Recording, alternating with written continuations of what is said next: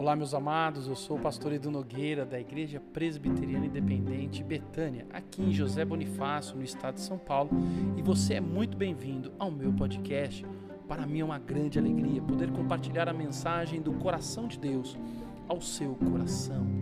A Bíblia nos fala de um profeta chamado Abacuque, que em seu tempo viveu grandes dificuldades uma situação de grande crise em sua nação que estava afetando a todos, causando sofrimentos e desesperança. Algo muito semelhante ao que estamos vivendo nesses dias. Quando parece que as coisas vão melhorar, uma avalanche de notícias trágicas invade nosso mundo, gerando assim desespero, angústias e até mesmo descrença.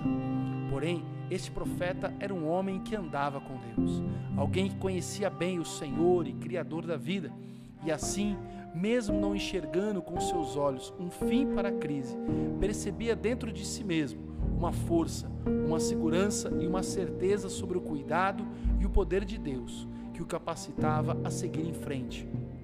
Sua oração, no capítulo 3 de seu livro, nos comprova o estado de seu coração. Ele diz assim: O Senhor soberano é minha força. Ele faz meus pés firmes como os da corça para que eu possa andar em lugares altos. Lugares altos eram lugares montanhosos, de difícil acesso e com grandes dificuldades para se caminhar. Contudo, o lugar onde esses animais, as corças, graciosamente e firmemente andavam.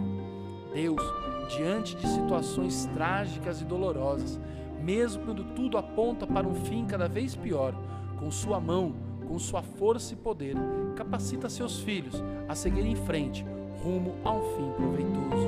Convido você hoje a crer como esse profeta e juntos e com convicção orar como ele. Que Deus te abençoe.